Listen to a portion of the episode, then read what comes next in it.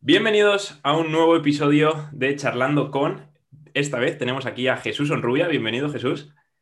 Hola, muy buena, Víctor. ¿Qué tal? Un placer estar aquí contigo. Encantado de, tenerte por aquí. Antes de que la gente que nos esté viendo se asuste y, diga, pero ¿qué cojones? ¿Ese tío vive en una biblioteca? ¿Vive en una librería? Eh, voy a lanzarte la primera pregunta que, quiero que, pues, que la gente que no te conozca y te vea ahora por primera vez sepa quién es Jesús Onrubia.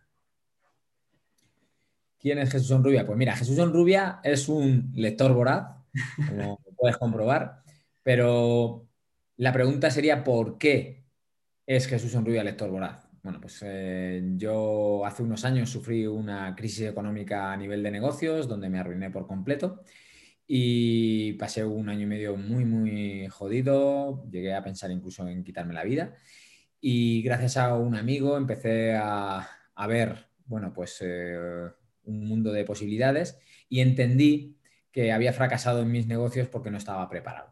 No tenía, yo tenía mucha actitud con C, pero aptitud con P, preparación ninguna. Ni venía de familia de dinero, de negocios, nada. Entonces entendí que había sido inevitable lo que me había pasado en los negocios y que estaba en mí ese cambio y que y entonces tomé la decisión de dedicarme en cuerpo y alma a ser la mejor versión de mí mismo que pudiera llegar a ser.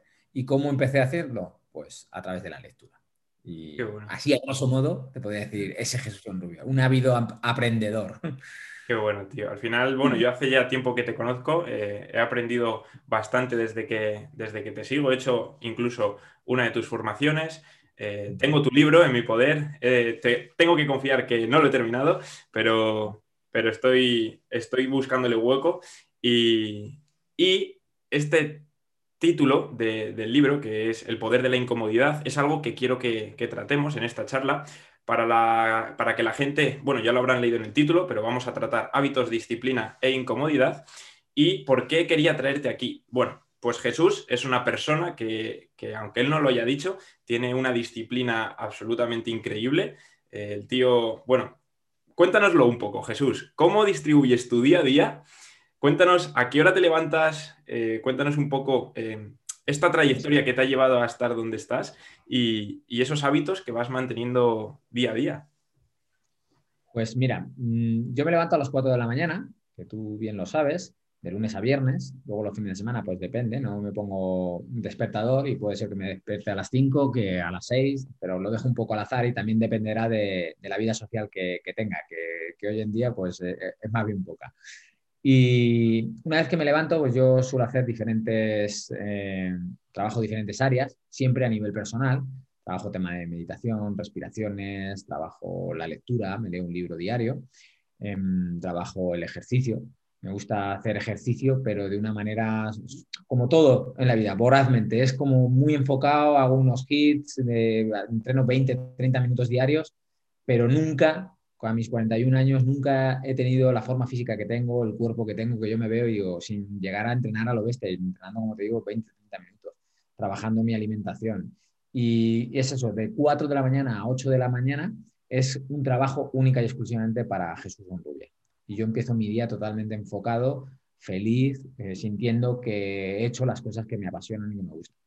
Wow, tío, la verdad que, que es de admirar porque muchas veces los que hemos intentado madrugar eh, sabemos lo que cuesta y, sobre todo tan pronto, porque es que las cuatro yo creo que ya no es ni, madrugar, es, es, otro estilo de vida. Cuéntanos un poco eh, qué te aporta a ti levantarte a las cuatro y, y en qué cambia tu vida cuando empezaste a hacerlo. Mira, tendríamos que remontarnos a 2015, cuando mm, yo decido salir de la mierda en la que estaba que debía un millón de euros y había tomado la decisión, yo llegué a un momento en el que me planteé y dije, bueno, pues tienes dos opciones. O de una vez te quitas de en medio y te suicidas, como has pensado varias veces, o empiezas a mirar hacia las soluciones, sabes que no va a ser un camino fácil, pero pones toda la carne en el asador y te olvidas de toda esa mierda. Decidí eso. Y entonces empecé a madrugar a las 6 de la mañana. Yo en mi vida había madrugado, de verdad. O sea, ni había madrugado ni había leído. Había leído, mm, bueno, algo, pero te podía decir que, cuando empecé a leer sobre temas de desarrollo personal, pues a lo mejor me leía entre un libro y dos libros al año. Eso era lo que yo leía. Entonces, en ese momento, en el 2015, yo decidí leerme un libro a la semana, porque lo vi fundamental para salir de donde estaba. Entonces, me empecé a levantar a las 6 de la mañana y dedicaba una hora y media a leer. Al año y medio así, decidí adelantar esa hora a las 5. Y empecé a leerme eh, los libros a las 5 de la mañana, empecé a, tener más tiempo para mí. Y un día un amigo me envió un link de un vídeo de YouTube donde un tío hablaba eh, los beneficios de madrugar a las 4 y media de la mañana. Y decía, ¿esto qué, cojones es?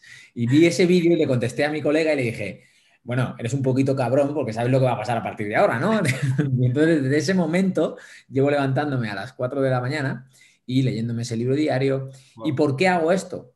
Para seguir trabajando y porque tengo el compromiso firme conmigo mismo de ser esa mejor versión. Y entonces cuando tú hablas, que aunque hablemos ahora después de disciplina, para mí no me cuesta trabajo, no me cuesta esfuerzo. ¿Por qué? Porque lo hago con toda la pasión del mundo, porque lo disfruto. Sí es cierto que al principio tienes determinadas retenciones, pero una vez que lo haces hábito, todo fluye de una manera totalmente distinta y el día que no lo haces te falta. Qué bueno, tío. Creo que, ahora la gente que, te haya escuchado por primera vez en este, en este episodio, en este podcast, ya te habrá ubicado y dirá, vale, este tío eh, parece muy raro, ¿no? Porque dice, joder, se levanta a las 4, lee un libro al día. La gente que, no está acostumbrada a escuchar esto, yo creo que ahora mismo estará eh, flipando.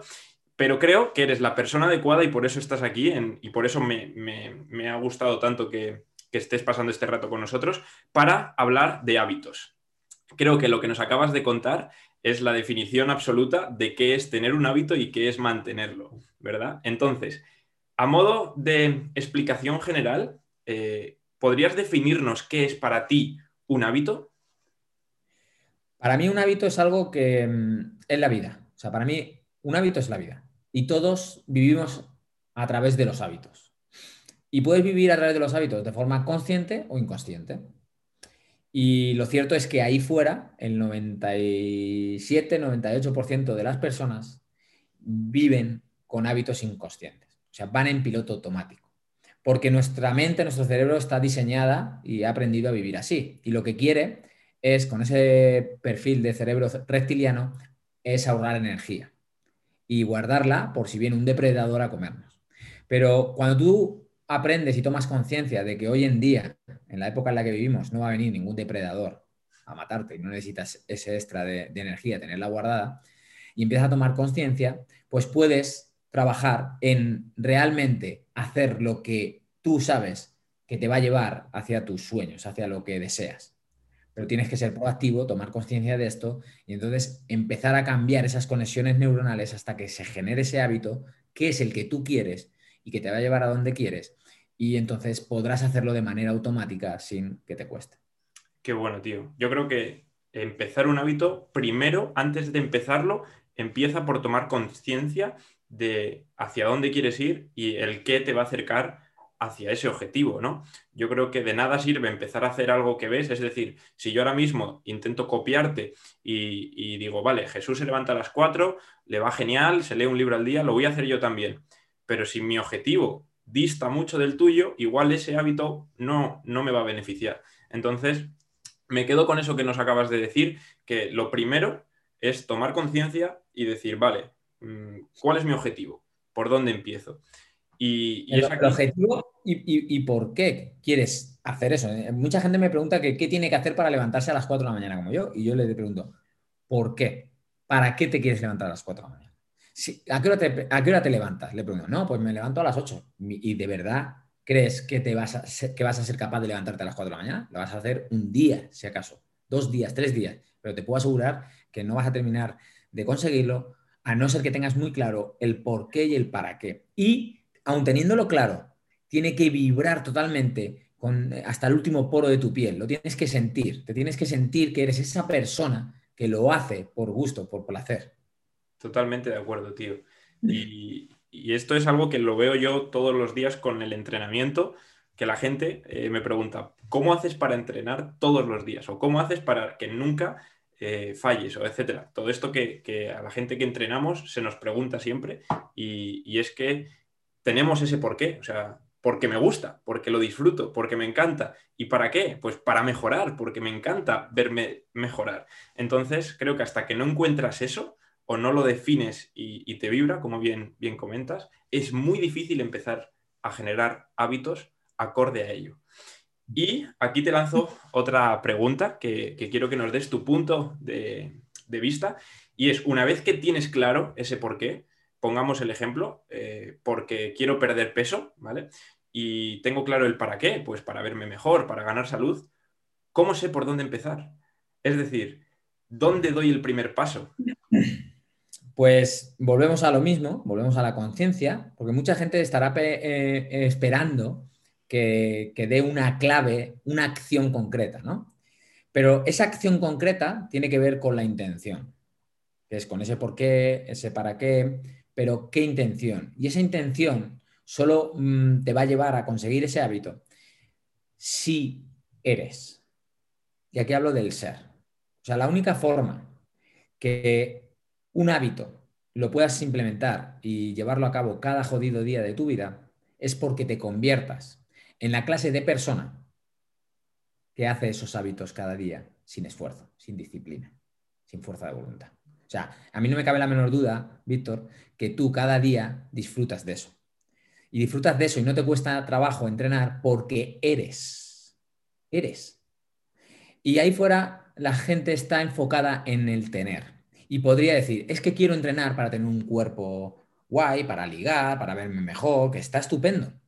Pero eso es que estás obsesionado, obsesionada con el tener, con el aparentar, con tu ego. No va contigo, eso no es lo que tú eres. Y por eso mm, te va a costar entrenar cada jodido día de tu día. Lo podrás hacer, pero estarás tirando de fuerza de voluntad, de disciplina. Totalmente, totalmente de acuerdo, tío. Y yo creo que aquí también, sobre todo en este ámbito, entra mucho las comparaciones, el ego, un montón de factores que para nada nos ayudan, que vivimos con ellos y que hay que intentar, primero, distanciarte de, bueno, primero verlos, que los estás teniendo, es decir, esto también pasa mucho, que tú ves a una persona que está súper en forma y dices, yo quiero ser como esa persona, pero luego la realidad es muy distinta, es que esa persona ha invertido muchas horas, lleva muchos años y tiene unos, unos hábitos que igual tú no quieres tener, entonces hay que distanciar hay que dejar de compararse y hay que buscar dentro de cada uno dónde está tu potencial y, ir a por tu potencial, no por el que ha conseguido otra persona. Sí, y esto viene porque estamos muy enfocados también y por eso nos cuesta implementar hábitos y mantenerlos en el tiempo, porque de alguna manera tenemos aprendido o tenemos esa creencia de que las cosas tienen que pasar ya, de hoy para mañana. Y como tenemos eso tan metido aquí en nuestra cabeza, por eso empezamos con determinados hábitos y como no va con nosotros, no somos, en cuanto vemos que no hay resultados, pues nos venimos abajo. Porque si fueran resultados inmediatos, ese ego se, sentiría saciado y entonces dirías, ah, sigo con esto porque estoy viendo resultados. Pero si he aprendido algo de los hábitos es que cuando tú implementas un hábito, empiezas aquí y entonces vas avanzando, vas avanzando, vas avanzando, vas avanzando y no pasa nada. Pero si sigues, si sigues, sigues, de momento llega un punto que, ¡boom!, los resultados se disparan. Pero pasa un tiempo. Hay una brecha ahí de tiempo que como no tengas esto claro y te mantengas y seas firme, pues abandonarás. Y aquí es donde hablo de la importancia de qué? De ser tienes que ser esa clase de persona, porque esto se le llama la, meseta latente, de potencial latente, que es un periodo de tiempo donde parece que no está ocurriendo nada, tú estás entrenando, en este caso estás ahí dándole, dándole, dándole, y no estás viendo los resultados que desearías. Y es lo típica imagen esta que, se pasa mucho por ahí, de que salen dos personas picando, y uno abandona y, el otro eh, están a un metro ¿no? de, de conseguir el oro, el tesoro, y uno abandona y el otro sigue y lo encuentra. ¿no? Pues este es el claro ejemplo pero te va a costar más si no lo sientes, si estás haciendo algo por ego, por aparentar, por querer ser quien no eres. Totalmente de acuerdo. Y, yo lo veo también muy, con una visión muy parecida a la tuya y creo que compartimos esa visión del 1% que a la larga nos va a hacer 37 eh, veces mejor, ¿no? Al final del año. Eso que también ahora se está, se está poniendo muy de moda de la filosofía del 1% y tal, que, no es nada más y, muy simple que todos los días sumar hacia tu objetivo, que a la larga ese pequeño paso cada día va a hacer que hayas recorrido un gran camino y que pues te acerques o cumplas ese objetivo. Y, creo que reside en, en, ese ser, en ese ser 1% cada día, no tener 1%, porque cuando dejes de tener, lo has perdido, pero si estás siendo todos los días ese 1%, a la larga vas a seguir siendo todo lo acumulado más lo que vayas haciendo. Exactamente, ahí juega el, interés compuesto. Y aparte también, y es que, bueno, estamos hablando, tú lo sabes, de, un libro maravilloso que es el de Hábitos Atómicos y que habla tanto de ese 1%, pero también, y esto es algo que a mí me encanta, es el de un mal entrenamiento es mejor que no entrenar. Y un mal entrenamiento, la pérdida va a ser, o sea, no es que vayas a tener pérdida, es que estás ganando. Cuando si dejas de entrenar, la pérdida va a ser infinitamente mayor. Entonces, haz un mal entrenamiento, menos tiempo, menos rendimiento, pero entrena, entrena. Si haces eso, va a ser mejor que no entrenar, porque va a haber mucha diferencia con respecto a lo que vas a perder. Siempre. Y esto hago un paréntesis y te cuento una experiencia que justo he tenido hoy, de hecho esta mañana, me ha escrito una clienta, eh, una amiga, mejor dicho, y me ha dicho, Víctor, eh, está las calles heladas por esto de la nieve, no puedo ir a entrenar, y le ha dicho, ¿no puedes o no quieres? Y me ha dicho, vale, es verdad, no quiero. Y le digo, vale, perfecto, no quieres ir al gimnasio. Digo, ¿qué te impide entrenar en casa? Digo, ¿qué te impide? Digo, tienes, de hecho, días alternativos, porque yo siempre preparo días alternativos para, para este tipo de situaciones, y le digo, si vas a hacer algo, hazlo. Es decir, si, si tienes la oportunidad de hacer algo, hazlo. Es decir, no quieres ir al gimnasio, perfecto, hazlo en casa. Digo, no va a ser igual. ¿Qué más da? Es, al final estás sumando hacia tu objetivo. Y le he dicho una frase muy, muy famosa que se escucha mucho en, nuestro ambiente, que, la dice mucho Pedro Vivar también, que dice que, la vida no se hace más fácil, eres tú quien se hace más fuerte. Y es así, al final la vida es, es difícil, es, es, es una composición todo el rato de, cosas malas, de dificultades que hay que ir, pues, o superándolas y haciéndolas frente y aprendiendo o dándote por vencido. Y yo creo que si estamos aquí es porque queremos ir superándolas y aprendiendo de ellas. Entonces, le he dicho esto mismo y su reacción ha sido como, eh, a ver qué nos traen ahora. totalmente, totalmente. Y, y, además con ese plus de motivación que, que le da la persona que, se ve en esa situación y dice, joder, si es que tengo más fuerza de la que, de la que pensaba, como ser humano, como, como persona que quiere luchar por un objetivo. Y eso es el ser, es lo que tú comentas. Así es. Y fíjate, esto yo hablo mucho de esto en cuanto a que parece que en términos generales estamos evitando constantemente tener problemas, adversidades en la vida. Y, y para mí, los problemas y las adversidades son bendiciones, son oportunidades de demostrar y de crecer. O sea, cuando una persona se transforma y crece es cuando es capaz de solventar problemas. Entonces, se te presenta un problema en la vida, tú estás aquí abajo a nivel de conciencia, de, ¿no? Y se te presenta este problema. Y el hecho de solo que tú tengas la intención de solucionarlo te va a elevar. Por lo tanto, este problema ya no es un problema para ti. Cada vez que se te presente, lo vas a sobrepasar fácilmente. Pero ¿qué pasa? Que cuando estés en este nivel, la vida te va a presentar otro problema que no vas a saber solucionar. Y entonces en ti está tener la actitud de qué? De solucionarlo. Cuando lo soluciones, volverás a crecer. ¿Y qué va a hacer la vida? Te va a poner otro problema. Y otro. Y otro. Y otro. Y siempre vas a tener problemas, adversidades. Pero esto para mí es la vida. Es Totalmente tener esa actitud de querer crecer y enfrentarse a eso. Y para mí, cuando vienen problemas, digo, bendito problema, está aquí para enseñarme algo y para que crezca. Así que, a por ello. Siempre. vivir desde ese lado, desde esa actitud, cambia totalmente el paradigma de la vida. Además, esto es un poco filosofía Mario Bros, ¿no? Que siempre va a haber un jefe mayor, siempre va a haber un jefe más difícil y, de eso se trata, de ir venciéndolos y de ir eh, mejorando, ¿no? De ir creciendo, nunca mejor dicho. Así es, yo siempre digo de ser esa mejor versión de, ti mismo, ese 1%, siempre querer, siempre se puede mejorar en algo, tanto a nivel personal, a nivel profesional. Y si mm, dices tú a ti mismo en algún momento, ya está, ya lo he hecho todo, ya no puedo crecer más, cuidado, cuidado porque ahí puede venir el gran problema de tu vida y el gran aprendizaje también. Totalmente, tío. Y para dejar un poco de lado este tema de los hábitos y pasar al siguiente que, ya se nos está planteando, esto de, los problemas, y, quiero tratar el tema de la incomodidad, que, luego trataremos más en, profundidad. Eh, terminamos con los hábitos. Genial. Mm, soy, tengo un objetivo, estoy cumpliéndolo, pero llega un momento en el que me pasa algo en mi vida que me deja eh, totalmente fuera de juego o, pierdo esa ilusión por lo que estoy haciendo o me es imposible seguir con el hábito por X mm, obstáculo, etcétera.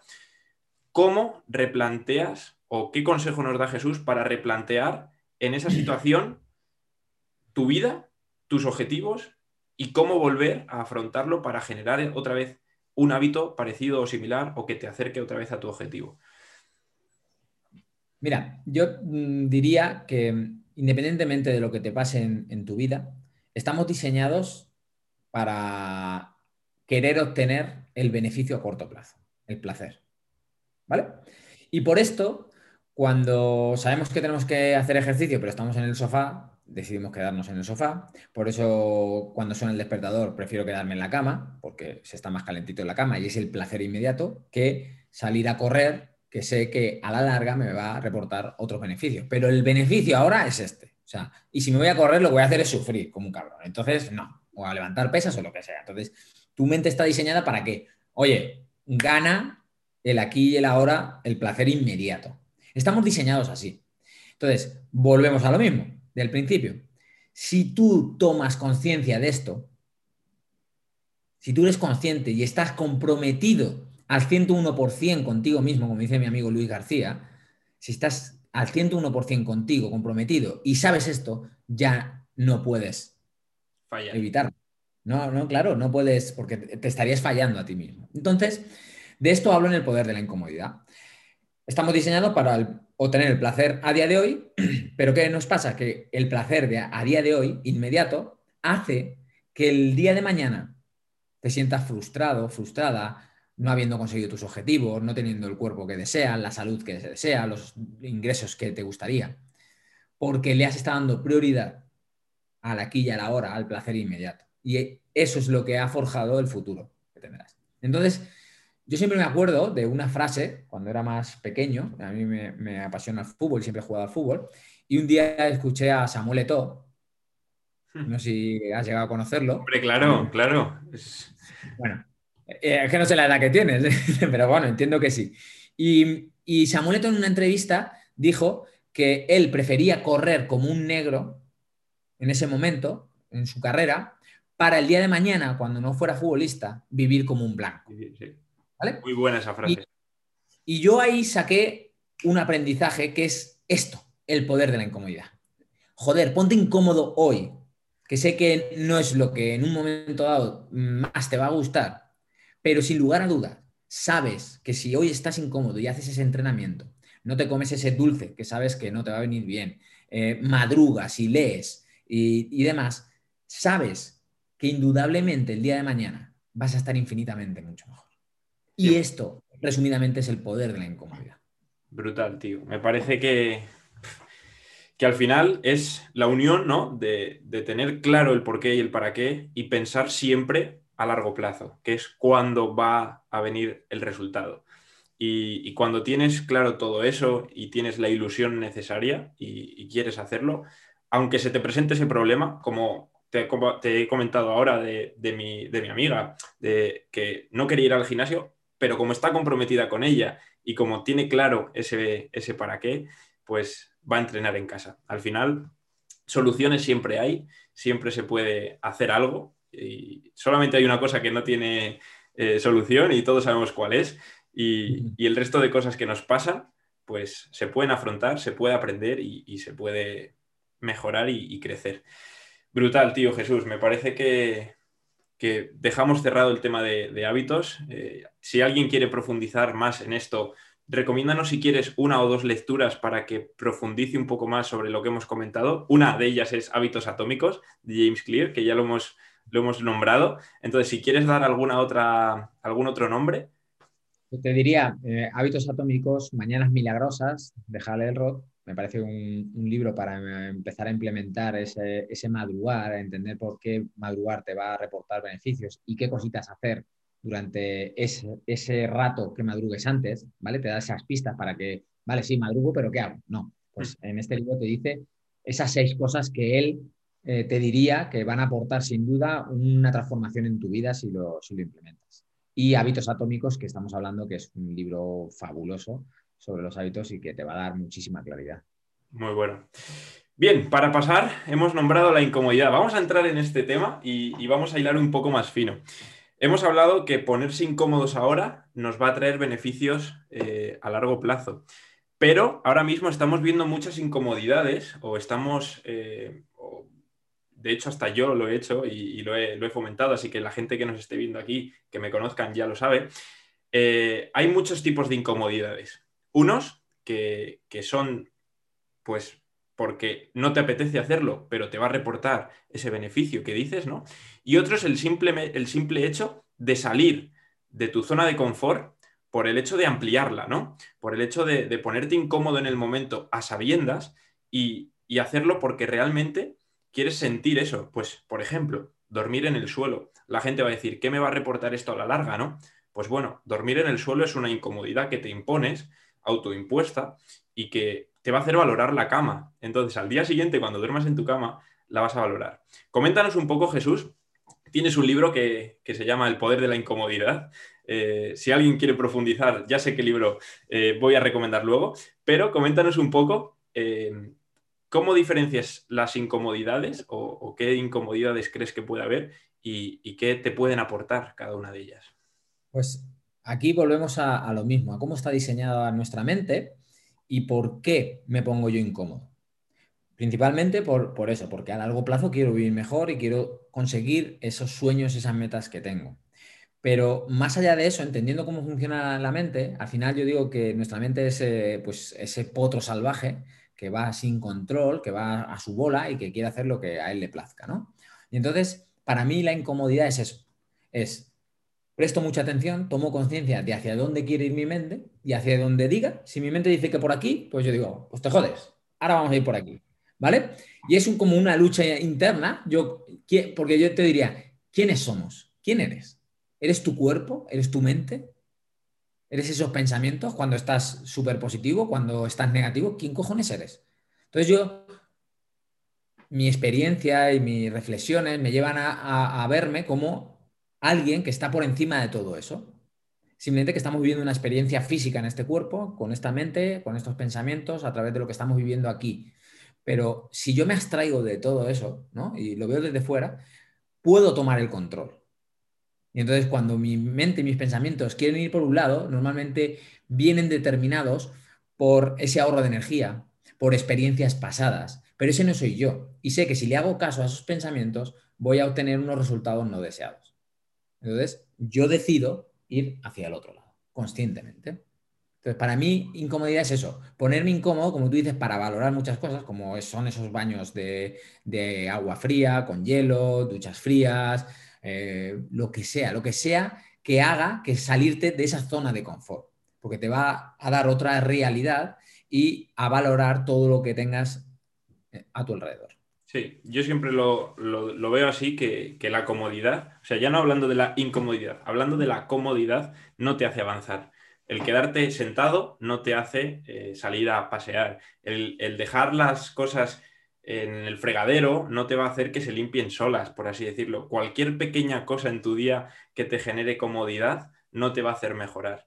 Entonces... digo esto también a, empresarios a, a los cuales mentorizo y demás, que tanto a nivel personal como a nivel profesional en, cuanto a la empresa, eh, una empresa o una persona nunca está así, nunca está en equilibrio constante, nunca está en un plano así.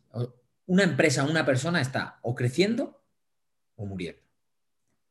Entonces, aquí es donde la incomodidad juega un papel importante para no despistarte no te puedes dormir en los laureles y dejar de hacer aquellas cosas que te van a hacer crecer. Tiene que estar obsesionado con crecer a nivel personal y a nivel profesional. El día, y lo he comentado antes así muy sutilmente y me refería a esto, el día que tú consideres que ya has hecho todo lo que tenías que hacer, que ya eres el más listo o la más lista del mundo, ahí es donde vas a empezar a caer. Tanto a nivel de empresa como a nivel profesional. Por eso, ponte incómodo, ponte incómoda. Y esto se ve muy fácil cuando haces una incomodidad o, cuando lo practicas de manera muy, muy, muy tangible, muy fácil, muy visual. Es decir, por ejemplo, cuando te das un baño de agua fría, dices, ¡buah! Es practicar la incomodidad. Nadie quiere bañarse en agua fría, pero yo me meto para, eh, pues, con el objetivo que sea, ¿vale? No vamos a entrar en eso. Y es muy fácil de ver. Pero es que en tu día a día, ¿cuántas veces se te plantean en tu cabeza opciones que te van a guiar hacia la comodidad? A mirar el móvil y quedarme aquí dos horas mirando Instagram, a, quedarme en casa en vez de poder ir a entrenar. O sea, durante todo tu día hay un montón de situaciones que te van a guiar hacia esa comodidad y hacia esa zona de confort. Y, aquí, Jesús, es donde yo creo que, tu visión eh, es donde hay que implantarla, más que en las cosas grandes, que es muy fácil, en las cosas pequeñas, en el ser en todo momento la persona que, que quieres ser o en la persona a la que quieres llegar a ser. Y tomar esas decisiones porque como haces cualquier cosa, al final es como lo acabas haciendo todo. Si eres cómodo con, tus pequeñas decisiones, vas a ser cómodo con tus grandes decisiones. Y aquí en el entrenamiento pasa siempre. Hasta que no cambias tu visión y empiezas a hacer las cosas pequeñas bien, las cosas grandes no, no van a cambiar. Sí, pero además yo te diría, y a ver si puedo hacerme explicar con esto, porque mm, quiero me gustaría que quedara claro y que pueda hacer a las personas reflexionar. Y es que el hecho de querer cambiar ya es un primer paso. El ser, el ser, que la gente entienda que hasta que no seas, no va a fluir, no vas a sentir que fluye la cosa como tiene que fluir. Y ese para mí es el fin último de la vida, el ser, el ser quien has venido a ser. Entonces, muchas veces no sabemos quién hemos venido a ser pero tenemos intuiciones, cosas que nos gustan más, nos gustan menos. Entonces, tú tienes que ir tirando del hilo. Entonces, en cuanto al deporte, si tú estás empezando a hacer deporte, te estás formando eh, a través de tu podcast, de lo que tú transmites, de tus enseñanzas, cogerás libros, pues va, te va dando pistas y vas avanzando. Y al principio tendrás resistencia, unas cosas te gustarán menos, pero si al final si vibra y va contigo, poco a poco estás dando pasos. Y aquí es donde volvemos como lo de los hábitos. No quieras llegar allá donde otros están de la noche a la mañana. Eso va a ir pasando de forma natural y si lo estás sintiendo, si no estarás tirando de esa fuerza de voluntad, disciplina y esfuerzo que te va a hacer antes o después abandonar o lograrlo, pero sin una felicidad plena, porque no eres. Entonces, cuando tú eres, eres. Es que no te cuesta nada. Entonces, es muy sutil, pero Em, hacerle ver a las personas que, que todo llega si al final vibra contigo y es lo que has venido a ser. Totalmente de acuerdo, tío. Y, es que al final se traslada o, se puede poner en el contexto de, todo en nuestra vida, tanto de, tu negocio, de tu trabajo, de tu deporte, de tu objetivo, de tu para qué, o sea, al final en, todo. Y aquí hay algo que, que, yo creo que hay que cambiar y es el tema de, del hacer por hacer, del hacer, o sea, hay momentos en la vida que sí, que hay, es necesaria la disciplina, que, tenemos que luchar contra, contra esa comodidad, ¿no? Pero, pero teniendo el claro, como volvemos al principio, el por qué y el para qué. De nada sirve luchar contra corriente si no crees en que detrás de esa corriente está tú, eh, lo que está para ti, tu objetivo, ¿no? Entonces, tenerlo claro y una vez que está claro, mantener la disciplina. ¿Cómo? Con hábitos. Y aquí es lo que hilo toda la charla que, estamos manteniendo y, te lanzo para que nos hagas una reflexión final, para que la gente que, ha llegado hasta aquí y diga, vale, estos dos tíos tienen razón, me han abierto un poco el pensamiento y tengo claro mi porqué, tengo que ser disciplinado con las cosas que haga y tengo que generar hábitos. Pregunta final para terminar este podcast y es, ¿cómo cojones consigo llegar a ser? ¿Por dónde empiezo? ¿Qué preguntas me, hago? ¿Dónde puedo buscar esa información? Es decir, ¿cómo Jesús tiene claro su por qué y para qué? ¿Cómo ha llegado a tenerlo claro? Si es que lo tienes claro, también hasta aquí eh, mi pregunta. Y eh, cómo la persona que nos oiga puede hacer esa introspección o, qué consejo le das? Pues mira, me encanta la pregunta que me haces. Es complicada, me he enrevesado, me he liado, pero... Yo, creo que, he entendido lo que, lo que quieres decir porque me han hecho muchas veces esta pregunta, que tiene que ver con, a mí me preguntan mucho, oye Jesús, ¿cómo consigo saber cuál es mi propósito de vida? ¿A qué he venido aquí? Y es que no tengo ni idea, es que no sé por dónde. Estoy haciendo un curso donde te dicen que tal, o me estoy leyendo este libro y yo les digo, mira, ningún curso, ningún libro de cómo encontrar tu propósito te va a hacer encontrar tu propósito. Te va a dar pistas, te va a ayudar a ir teniendo conciencia de otras muchas cosas que te ayudarán a que, si implementas, puedas llegar a tu propósito. Ahora, mi experiencia. Con 19 años, en el primer trabajo que tuve, venía de pasar todas las categorías inferiores en, el, club de la ciudad donde yo vivo, en Albacete, y me dicen que no tengo el nivel para pasar al primer equipo. Y me tengo que buscar trabajo, porque mi padre me dice que no quiere vagos. El primer trabajo que yo tengo, con 19 años, es de ventas. No había vendido en mi vida. Pero en esa empresa vi personas que ganaban al mes lo que otras muchas ganan en un año, en tres años y hasta en cinco años. Y en ese momento mi cabeza ardió y dije, a ver, o sea que lo que me han contado no era la única verdad, hay más opciones. Y en ese momento yo me dije a mí mismo, mira, no tengo ni puta idea de lo que quiero en mi vida. Con 19 años, imagínate. No tengo ni puñetera idea, ¿vale? pero sí tengo muy claro lo que no quiero. Y lo que no quiero es tener un jefe, un horario, ser funcionario, ¿vale? Que es muy... Yo no, con 19 años tuve claro esto. Y entonces me hice una promesa a mí mismo. Este fue un, primer clic y dije, cueste lo que me cueste, voy a estar toda mi puñetera vida en búsqueda de algo que me haga sentir bien, de algo que gane dinero y sienta que es mi propósito de vida. ¿Vale? Y yo en ese momento decidí, aunque llegue el día de mi muerte y esté en el lecho de mi muerte y no haya encontrado a qué he venido aquí, mi vida habrá tenido sentido porque no me he conformado con lo primero que me llegara. He estado en búsqueda y habrá tenido sentido, ¿vale? Si, llegara al día de mi vida, eh, de, muerte, em, em, ¿vale? Ahora, este último año, 2020, el año pasado, por fin he encontrado mi propósito de vida y puedo decir que estoy viviendo de mi propósito de vida, donde siento que no trabajo para nada y encima gano dinero y mucho dinero. ¿Vale? Y ahora yo te diría, esa persona que me pregunta esto, ¿cómo hago para tal? Estoy haciendo el curso y tal. Te he puesto en contexto. Pues a esta persona les digo, si no tienes ni idea de cuál es tu propósito de vida, tu propósito de vida es encontrar tu propósito de vida.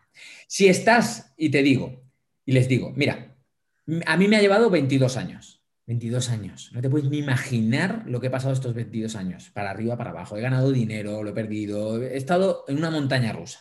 ¿Vale? Y he aprendido muchísimas cosas. Pero he tardado 22 años. ¿Te gustaría estar 22 años y cuando llegue el año 22 facturar medio millón de euros? ¿Te molaría? Le pregunto. Vale. Pues tengo amigos que llevan estos 22 años en el mismo trabajo, trabajando 9, 10, 11 horas diarias, cobrando 1.200, 1.300 euros, hasta las narices de sus jefes, de sus compañeros, amargados, y llevan 22 años. ¿Tendría sentido para ti estar 22 años ganándote la vida en diferentes cosas he tenido cientos de trabajos, luego negocios, he ganado muchísimo dinero, me he arruinado en un millón de euros. No te digo que tengas que hacer esto, pero vas a ser capaz de comprometerte contigo mismo y estar dispuesto a que pasen 22 años para encontrar tu propósito. Si estás dispuesto o dispuesta, enhorabuena, porque tu vida va a ser alucinante. O sea, la vida que yo he vivido y que llevo vida en 22 años más del 90% de la gente que hay ahí fuera no la va a vivir ni en siete vidas. Entonces, si esto tiene sentido para ti, ese es tu propósito de vida, encontrar tu propósito de vida. Esto te diría. Brutal. Me parece brutal. Creo que, al final es algo que todos tenemos que tender hacia ello. Eh, el propósito de vida, la felicidad, cada uno tenemos uno, cada uno tenemos una o un objetivo hacia ella. Y, yo creo que en eso reside ¿no? la vida de cada uno, de, buscarla. Unos lo encontrarán, otros no. Y, nosotros, por lo menos, vamos a intentarlo. Tú, enhorabuena si, si es así y, lo has encontrado. Pero, pero yo me encuentro en ese tú de hace 15 años y, en ello estoy. Así que cualquiera que nos esté escuchando y todavía no tenga claro ese por qué o ese para qué, o no tenga claro los objetivos que, quiere conseguir, que si puedes traer algo de, lo que nos has contado, es que siga, que se mantenga, que se mueva, que salga de esa comodidad, que explore, que investigue, que pruebe, que tarde o temprano lo encontrará. Y si no lo encuentra, habrá pasado una vida buscándolo, que es el principal objetivo de, estar aquí, ¿no? Totalmente. Así, así es. O sea, yo, además, esto lo he ido haciendo durante estos 22 años, pero es que el último año decidí entregarme a la vida, confiar, rendirme y experimentar. O sea, he venido a esta vida a experimentar. Y, no me voy a conformar con lo que la sociedad diga. Que hay que ir por aquí, hay que hacer esto, hay que hacer lo otro. No. Después de lo que he vivido y lo que sé, o sea, voy a hacer lo que me salga de las narices dentro, lógicamente, que vivimos en sociedad y hay que cumplir determinadas normas. Pero vale, las normas que hay que cumplir. Pero lo que pueda decidir por mí mismo, experimentar por mí mismo, comprobar y ver si me siento bien, si no, si va conmigo, a eso me refiero. Hace tu vida una experiencia. Decide cada día por ti mismo. Y como yo siempre digo, a partir de ahora voy a ir por la vida derrapando. O sea, este último año he derrapado a pesar de todo lo que ha pasado y voy a seguir derrapando y disfrutando, porque cuando lo haces desde el ser y con la intención de crecer y de compartir amor con, todo el mundo, no puede pasar nada malo. Y esto es puede sonar como una frase hecha y demás, pero llegar a esta conclusión mm, me ha llevado 22 años, ¿de acuerdo? O sea, no la digo así a la ligera, sé de lo que te estoy hablando. Qué bueno, qué bueno, tío. Pues Jesús, eh, creo que no hay mejor manera de acabar que, con lo que nos acabas de decir. Te doy las gracias por, estar aquí compartiendo todo esto que, acabas de compartir, este rato de tu tiempo y sobre todo esta idea y, todo lo que nos has dicho en general. Muchas gracias por, por todo esto y espero que nos veamos pronto, tío. Gracias a ti, Víctor, y por dejarme y poder compartir estas experiencias de aprendizaje mío contigo y con, tu comunidad, porque al final para mí es como ese propósito de vida. Yo quiero que esas experiencias que, he vivido en estos 22 años que puedan servir a otras personas para, para ahorrarse mm, sufrimiento. Y ahí con el sufrimiento se aprende, pero quizás yo lo llevé al extremo. O sea, no es necesario perder un millón de euros, pensar en suicidarse para, para entender que el cambio y la transformación depende única y exclusivamente de nosotros. Así que gracias, gracias, gracias por tu labor y encantado y ojalá y que nos veamos pronto, claro que sí. Seguro que sí, y entrenaremos. hecho, hecho. Muchas gracias, Jesús. Gracias a ti, Víctor. Chao, chao.